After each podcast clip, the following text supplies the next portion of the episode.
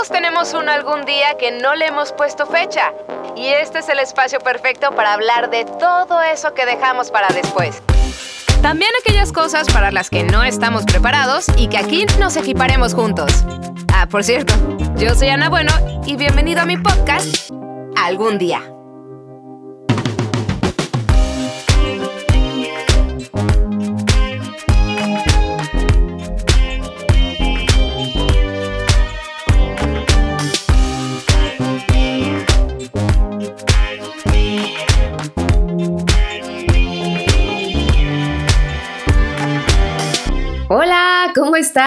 Qué felicidad que le hayas dado play a este episodio. Si eres nueva o nuevo, mucho gusto. Yo soy Ana Bueno y hoy le dedicaré este episodio a los sentimientos.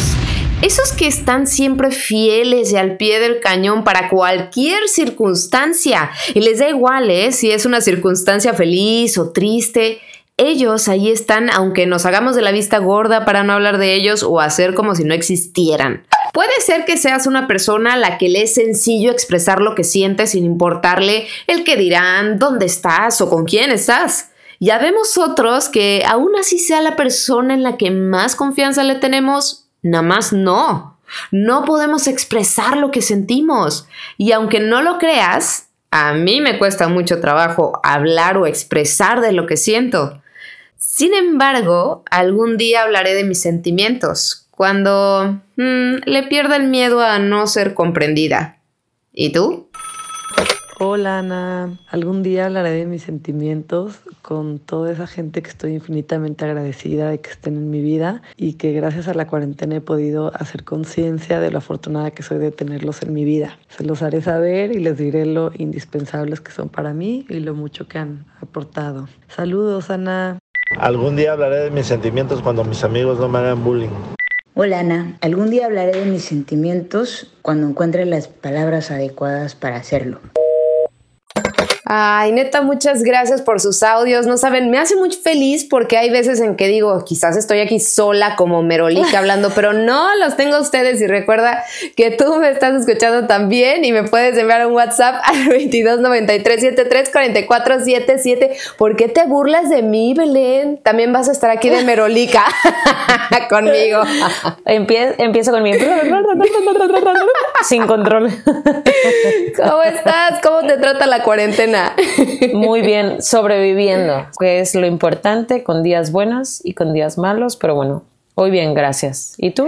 Hoy creo que bien también, pero este tema me, hace mucho ruido, Belén, porque aunque estemos en contacto 24/7 con esos sentimientos, de repente es como difícil decir ¿Qué sentimos? Sí, sabes que entre que no sabemos realmente lo que sentimos, entre que evadimos lo que sentimos, entre que tenemos miedo de cómo va a reaccionar la persona a la que se lo contemos, así se hace una mezcla ahí bien desagradable y entonces terminamos omitiendo todo, ¿no? Así como que ya para la fregada, mira, ya lo que sigue, carpetazo y ya a seguir con la vida, ¿no? En vez de sentarse y decir, bueno, a ver, ¿qué es lo que me tiene tan como, no sé, o sea, los días que uno se siente desganado, ¿no? Que te levantas y dices, mm, hoy el día está feo. ¿Por qué está feo? ¿Qué siento? ¿Qué siento en mi día feo? No, pues si siento enojo. Fíjate que mm, pensándolo bien, tuve una pesadilla y por eso es que estoy enojada. O sea, hay que poner nombre y saberlo, identificar el porqué de nuestras emociones. ¿Y cómo logramos identificarlo? O sea, simplemente teniendo una conversación con nosotros o prestándole mucha atención a nuestro día. Yo sí, o sea, no es que uno parezca loquito hablando solo, ¿verdad? Pero, pero sí me gusta,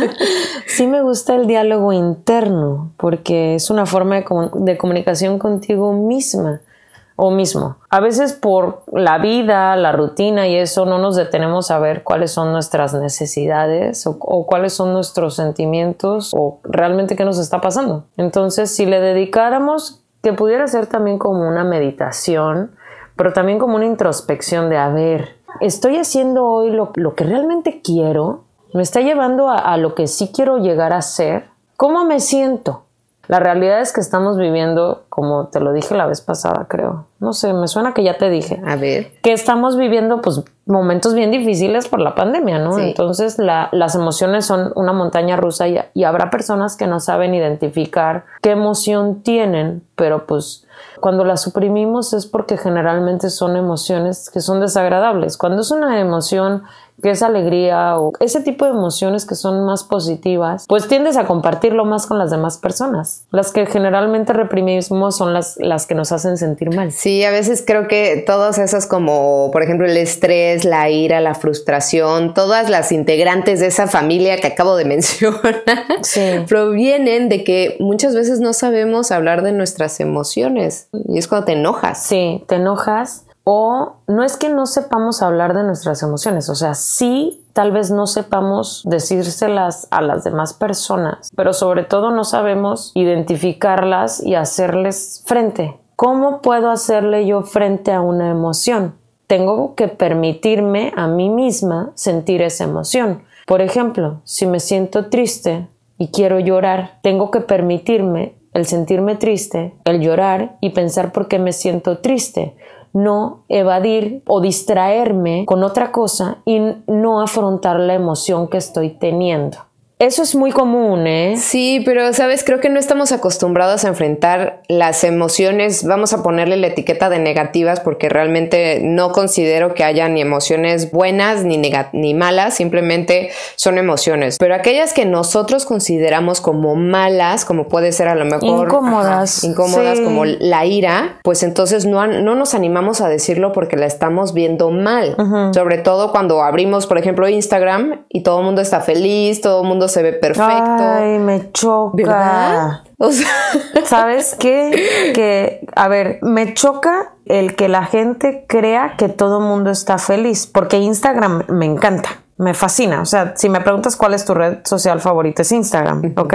Pero tenemos que saber que lo que vemos en Instagram, yo creo que un, un 10% es real. O sea, quien pone es muy feliz todo el tiempo es, mentira, es mentira, no te van a pasar sus, momentos desagradables o tal vez alguna que otra persona que es genuina sí lo haga, pero nadie se muestra en su lado, lo voy a decir entre comillas, débil, que es cuando estás triste, cuando estás enojada, porque pues te puedes sentir un poco más vulnerable. Entonces también la gente se compara y que imagínate la frustración que eso genera, porque ¿cómo es que todo el mundo está feliz y yo estoy teniendo un día de la fregada? O sea, no te sientes parte de... O empiezo a sentirme yo miserable con lo que estoy viendo y quiero imitar a esa persona. Sí, sí quiero recalcar el, el que reconozcan que lo que vemos en las redes sociales no siempre es verdad. O sea, cuando vean una persona que, que, es sumamente feliz todo el tiempo, esa persona se quiebra en algún momento de la vida, no se vayan con esa finta. O sea, no van a demostrar cuando se quiebren. Pero ¿y qué hace que no podamos hablar de nuestros sentimientos? O sea, una cuestión a lo mejor cultural. Yo creo que. Porque me llama mucho la atención al inicio. No sé si escuchaste el audio de este chavo de quiero hablar de mis sentimientos el día que no me hagan bullying. Como que a los hombres no se les permite, sobre todo, hablar de lo que sienten. Sí, sobre todo cuando, cuando los hombres quieren llorar, que no tienen nada de malo, me mueve mucho cuando dicen es que los niños no lloran. O sea, solamente pueden llorar las niñas. Entonces, ¿qué estás diciendo? Que los niños no tienen permitido sentir tristeza o dolor o llorar de alegría. O sea, ¿por qué no? Por, por, ser hombres. No tiene absolutamente nada que ver. Entonces, sí creo que este país culturalmente es así, ¿no? Que el macho no puede llorar que solamente lloran las niñas. Entonces sí puede ser una represión cultural o que me gusta irme a la infancia porque en la infancia nacen muchos de nuestros problemas entre comillas, y es donde nosotros aprendemos a desarrollarnos y donde generamos, es nuestro primer círculo social, es donde nosotros nos, nos desenvolvemos de forma social. Si a mí, cuando yo soy niña, cada vez que iba a decir algo que a mí me movía, no me daban validez o me decían, ay, no pasa nada, ay, esas son tonterías, ay, pues no les hagas caso. En vez de decir, bueno, a ver, cuéntame, pero ¿qué es lo que sientes? ¿Por qué te sentiste así? Bueno, pero vamos a ver, ¿qué podemos hacer para que te sientas diferente? Ahí es cuando también tú aprendes a, pues mejor me callo, tal vez estoy exagerando, tal vez lo que siento no vale, tal vez soy un ridículo. ¿Sí me explico?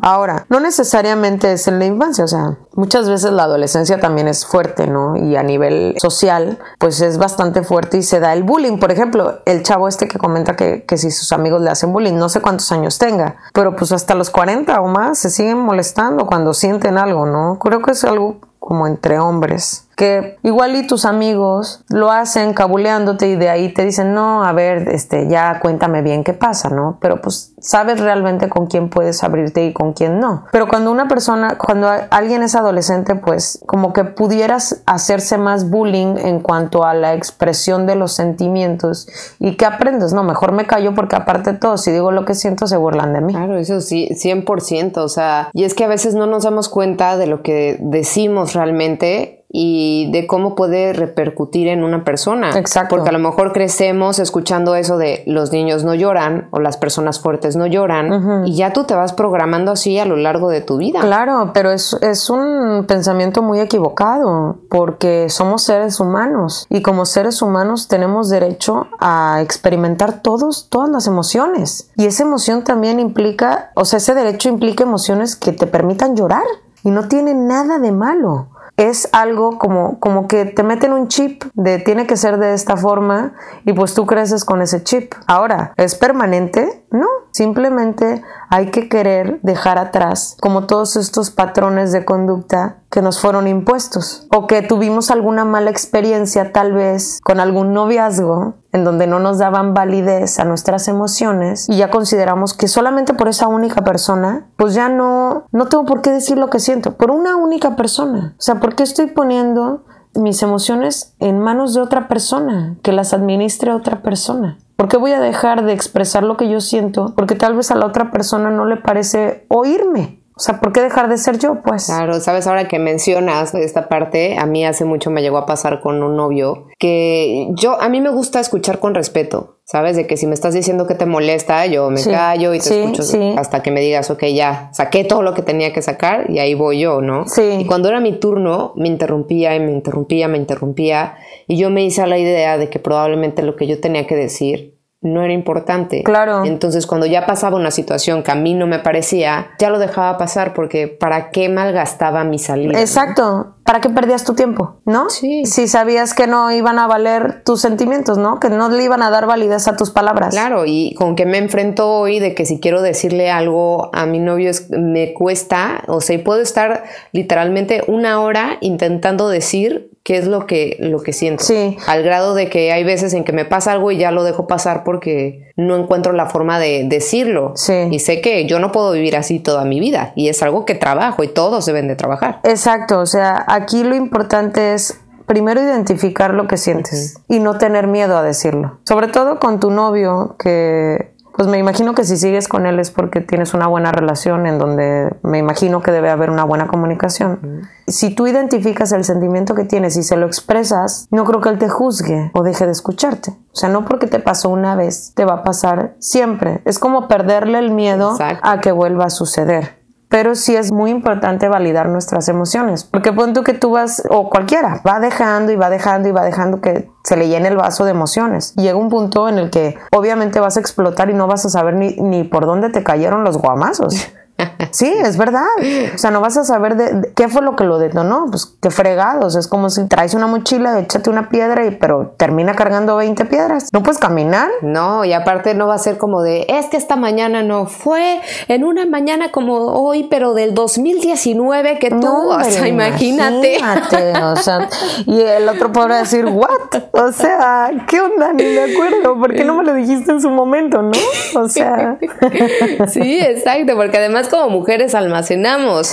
Oye, yo sé que aparte es como parte de nuestro ADN, de nuestra naturaleza, meter la pata. ¿Y cuáles podrían ser esos errores que a veces podemos llegar a cometer cuando queremos expresar los sentimientos? Porque estamos de acuerdo que ya cuando has acumulado mucho, simplemente vomitas o escupes. Mira, el error número uno es acumular, precisamente. ¿Cómo puedo no acumular mis, mis emociones? Primero las tengo que identificar, ¿ok?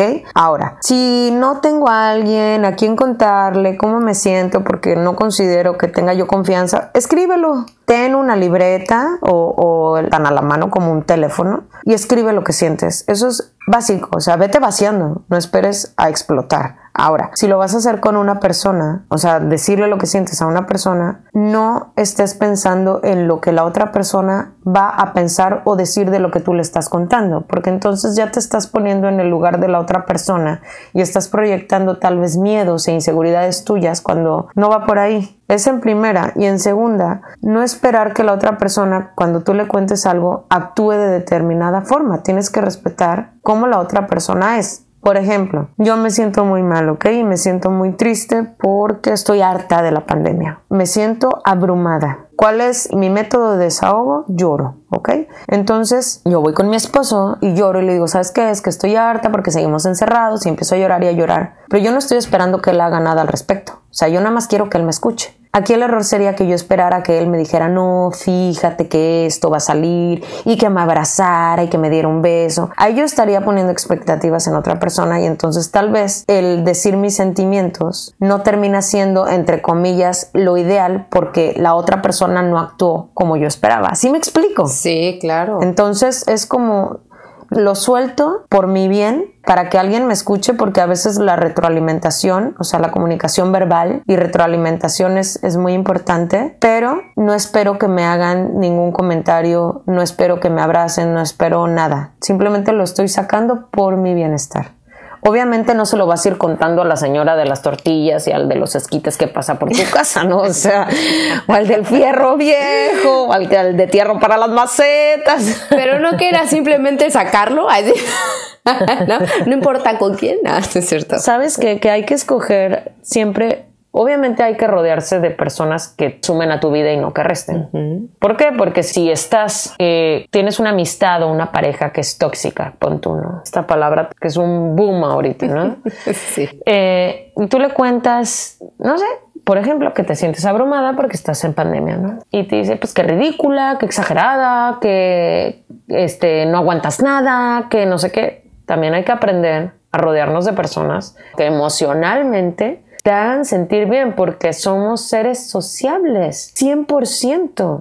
Entonces sí necesitamos de un grupo. Sí, definitivamente. Es una realidad. hace rato yo eh, platicaba en el trabajo con una amiga y decía, es que a mí me gusta también mi, mi soledad, ¿no? Sí. De vez en cuando, pero Sí. me gusta. Y, o sea, al grado de que sí me he ido al cine yo sola, Sola, a y ver la está película que yo bien. quiero. No, y está muy Ajá. bien. O sea, aprender a estar solos está bien. Pero sí somos seres sociables. O sea, sí necesitamos en algún momento una interacción. Sí, y ella me decía, no, yo no, o sea, ¿cómo puedes? Sí. Que ahora en pandemia, pues le ha costado porque ella fin con fin salía con sus amigas. Sí. Y que ahora se viene el mes que es de puros cumpleaños de amigas y dice, no manches, ahora no voy a festejar con nadie. Exacto, o sea, y es también es adaptación, adaptación y pues hacemos caravanas y pues ni hablar, ¿no? Es lo que nos está tocando vivir y nos tenemos que adaptar. Ahorita que dices caravanas, me, me acordé de, de tu nena que la mojaron. Ay, sí, pero mira, tan chiquita, pero ella sí te dice que se enojó porque la mojaron. Te juro, te juro que soy su fan porque, o sea, sí, sus videos es de y me mojaron toda y eso no me gusta. Sí, está validando sus emociones. Es más, tráela ahora al podcast. Que nos enseña a hablar de las emociones. Oye, no, porque ahí sí les hablaría de My Little Pony Ah. y de Ariel. Creo que a nadie le interesaría un podcast de My Little Pony. Ay, me encanta. Oye, tengo, tengo muchas preguntas que me hicieron llegar y eso me da muchísima felicidad. Entonces, antes de que a mí se me llegue a salir alguna otra pregunta, mejor te lanzo las del público, Dale. no voy a hacer Sí, que bien, se repitan. perfecto. Ahí va. Mi pregunta sería cómo hablar de mis sentimientos con personas que no están tan habituadas a hacerlo y que podrían interpretarlo como intensidad o incomodarse, ¿no? Oye, me encanta porque yo no pensaría cómo hablar con esas personas, pero ella tiene iniciativa. Sí, sí, a ver, pero ¿qué está pasando en esta situación de que ella está viviendo? O sea, ella está pensando antes de expresar sus emociones en cómo va a reaccionar la persona a la que se lo va a contar. Entonces está poniendo en primer lugar a las otras personas antes que a ella. Buen punto. Volvemos a lo que te había dicho en un principio, o sea, es que voy a decir lo que siento y no voy a esperar que ellos actúen de alguna forma en la que nunca han actuado. Si son intensos, pues sé que van a reaccionar de forma intensa. No voy a esperar que ellos cambien su, su, reacción si ellos son así. Conocemos a las personas que nos rodean, es una realidad, y sabemos cómo actúan y cómo reaccionan. No esperemos que hagan las cosas de diferente manera. Ok. Vamos con la siguiente. ¿Qué persona es la correcta para poder abrirme y contarle mis sentimientos? ¿O cómo saber que puedo confiar en la persona para, para abrirme. Ay, sí, porque a veces, pues como que uno confía mucho en las personas, la verdad. Sí, pero eso es como una percepción muy, muy personal, porque depende de tu personalidad y depende de la personalidad de a quién se lo vas a contar. O sea, una, un, tú realmente sabes cuando una persona es confiable o cuando una persona es mala onda. O sea, uno sabe realmente cómo es la gente. Y más, si le vas a contar algo como tus sentimientos, que tal vez pueda ser como algo más íntimo, sabes realmente a quién se lo tienes que contar. Y si no lo sabes, algo te dice a, qué, a quién se lo tienes que contar y a quién no se lo tienes que contar. Es simplemente terminar de abrir los ojos quitarte la venda. La intuición nunca falla, ¿verdad? Simplemente no la queremos escuchar. Pues a veces sí, realmente sí. Muy bien, escuchamos al siguiente. ¿Cómo puedo desprenderme de la idea de que hablar de, de lo que siento no significa que soy menos hombre? Te digo que a los hombres les cuesta el doble que a una. Cultural totalmente y arraigado desde chicos porque con ese chip implantado de es que los niños no pueden sentir y es que los niños y es que los hombres no chillan. Entonces es disposición de cambio y entender que no tiene nada de malo el expresar tus emociones, que no te hace menos hombre. Realmente, o sea, es que yo no sé de verdad que alguien me enseñe en qué fregado libro dice que el hombre que expresa sus emociones es menos hombre. O sea, son cosas que yo no comprendo. Entonces es como voluntad de querer cambiar la percepción que tienes de ti mismo y empezar a hacerlo, pues. O sea, aparte, pues todos sentimos, ¿no? Y el sentimiento no tiene género. Y, es, y sabes que es en esas ocasiones donde es que dicen que, que soy menos hombre, donde se colme el plato y llegas a explotar. ¿Por qué? Porque nunca te vaciaste simplemente por salud mental, o sea, por salud mental hay que hacerlo. Sí, así como cuidan de su cuerpo, cuiden de su mente. igualito debe de ser.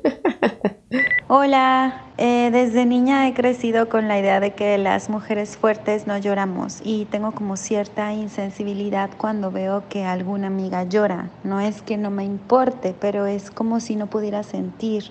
¿Es algo malo esto o cómo podría desarrollar empatía con este tipo de situaciones. Te recomiendo la serie de End with an E. Oye, obviamente no es algo malo, porque es algo que, que, le enseñaron, o sea, le enseñaron que las mujeres eran fuertes. Entonces, si te repiten, las mujeres son fuertes, las mujeres son fuertes, las mujeres deben ser fuertes, pues ¿qué, qué te enseñan? No me puedo hablar porque tengo que ser fuerte. Si eso en tu núcleo familiar, que es tu primer círculo social, como te dije hace rato, te enseñan cómo, cómo vas a poderlo desempeñar en otros círculos sociales que no son tu familia, que es el más cercano. Es también como la pregunta pasada de, pues, aceptar que no tiene absolutamente nada de malo el quebrarse y el ir expresando cómo te sientes. Ahora, tal vez de primeras se te hace muy incómodo hacerlo con alguien, porque nunca, nunca lo has hecho. Entonces tal vez es demasiado cambio, ¿no? O un, cambio muy drástico. Se puede hacer lo que dije en un principio, de escribirlo, escribir lo que tú sientes para poder después dar el paso de externarlo de forma verbal a alguien que sea de mi confianza. Si ya sabes que en tu familia no aceptan que muestres debilidad, pues no vas a recurrir a tu familia. Pero pues siempre hay alguna amistad o la pareja o Siempre hay alguien. Es que esta ideología de la fortaleza está muy cañona. Está muy cañona porque entonces emocionalmente te limita muchísimo. Sí. Muchísimo. Por ejemplo, yo vengo de una familia donde la mujer es muy fuerte, desde mi bisabuela. Sí. O sea, mi bisabuela la iban a fusilar en España porque estaba en contra de, de Franco. Sí. Y se vino con todos sus nueve hijos a un país. Aparte, el marido se quedó en España, mi bisabuelo máximo, porque decía, ¿con qué me voy a topar? No, qué miedo. Y ella se vino con nueve hijos. Y a los nueve los sacó adelante. O sea, sí fue una mujer muy fuerte porque pudo sacar a nueve hijos adelante y, tomó una decisión sumamente drástica, pero por el bien de ella y de sus hijos. Claro. Pero no por eso tienes tú que andar arrastrando cuestiones de vidas pasadas que no son Ah, tuyas. eso sí, claro, definitivamente. Sí, sí, o Por sea, ejemplo, sí. yo siempre he visto a mi mamá como esta mujer súper, súper fuerte. Mi nombre completo es Ana Raquel. Ana por mi abuela y Raquel por mi mamá. Y mucho tiempo a mí me generaba conflicto el Raquel, porque yo, yo, o sea, para mí el Raquel era sinónimo de mi mamá, Sí. sinónimo de mucha fortaleza. Sí. Y yo no me sentía tan fuerte. Tan fuerte como tu mamá, o sea, imagínate, qué, qué conflicto tan grande, ¿no? De compararte Sí. Con tu mamá y, te- y ser tan fuerte como ella. Deberíamos hacer otro episodio de la fortaleza. Vamos con la otra.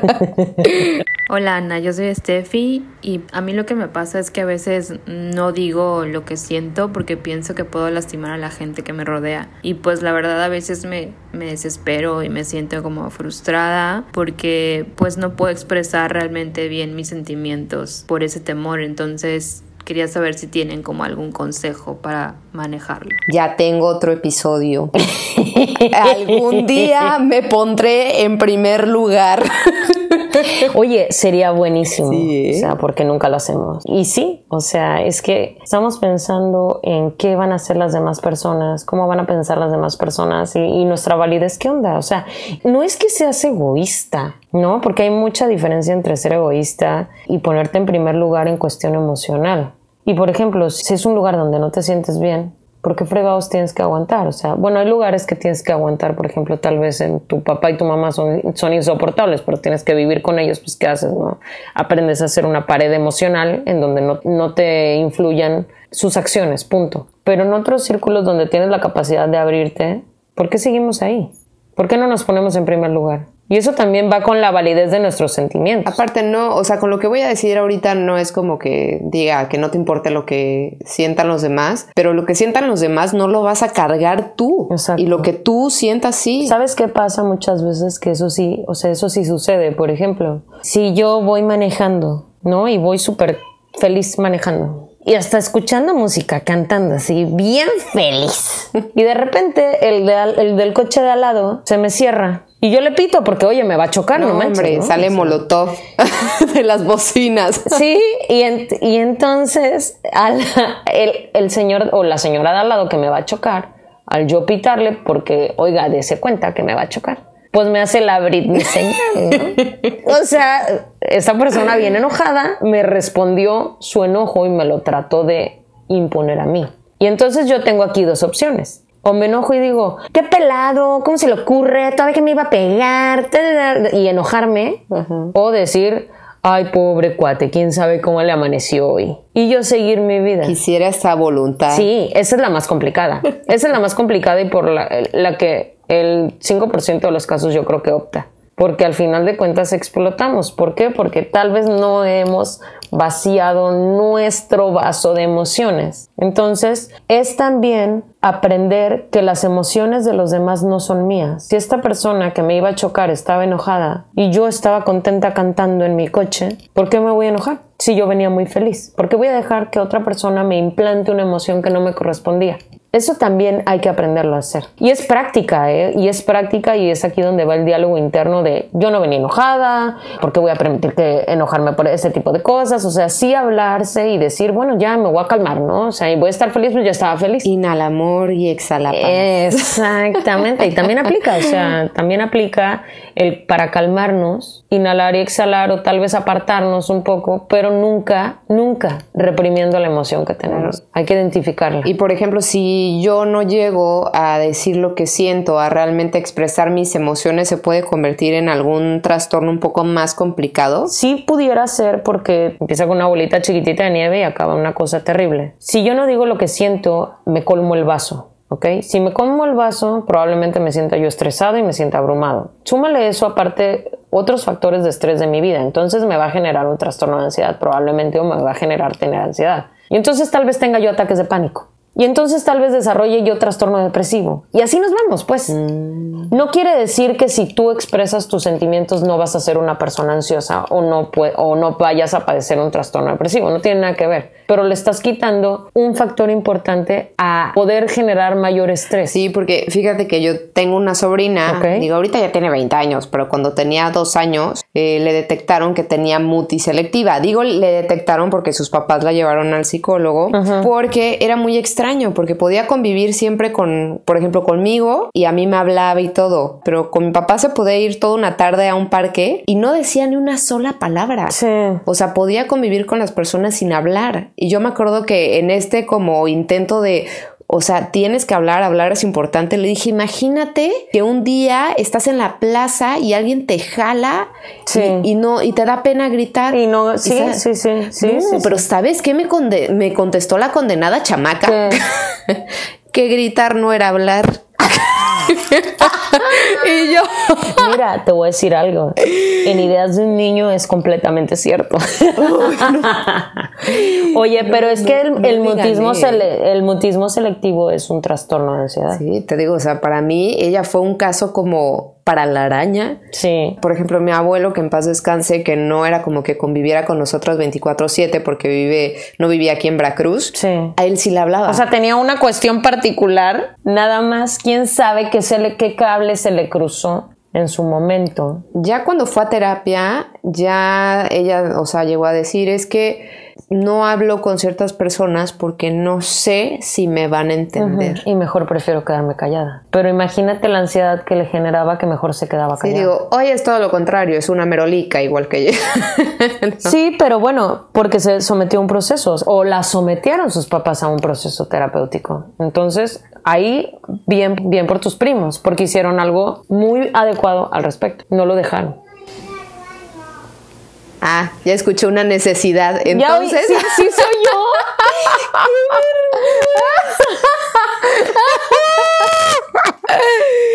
pues bueno, te dejo con tus labores de madre. nunca lo, oye, nunca las voy a aburrir entre el fierro viejo y las necesidades fisiológicas de mis hijos. Ay, no, de verdad los, me los bloopers, los bloopers del home office. Me cae que sí, ¿eh? Me cae que sí. Belén, ¿cómo te encontramos en redes sociales? Porque además todos los viernes ya en Instagram estás haciendo un Insta Live Estoy y haciendo- eso me encanta. este- sí, estoy haciendo un Insta Live y este viernes no lo voy a hacer porque el próximo voy a, les voy a preparar una sorpresa con un invitado. Eh, Una invitada muy especial y voy a hablar de un tema muy común últimamente. Pero les dejo entonces mi cuenta de Instagram que es psic, p s i c Belén con B de bueno, N de niño al final, Gómez con Z R, o sea, psic Belén Gómez R. Ahí me pueden encontrar, me mandan sus mensajes, me mandan sus dudas y yo aunque me tarde siempre los contesto. Muchas gracias, Belén, por estar aquí A conmigo. ti, mi querida Ana, porque siempre me invitas. Sí, siempre es un placer. La verdad es que que no se acaben los bloopers del podcast. No, por favor. Saludos a todos, cuídense un chorro. Y gracias a ti también por escuchar este episodio con la psicóloga Belén Gómez. Espero que sea de mucha ayuda y sobre todo que lo pongas en práctica. No te lo guardes. Recuerda que me encuentras en Instagram como arroba con doble E o vía WhatsApp al 2293 734477. Aprovecha y escríbeme de qué quieres que platiquemos aquí en algún día. Yo soy Ana Bueno y nos escuchamos muy pronto. Bye bye.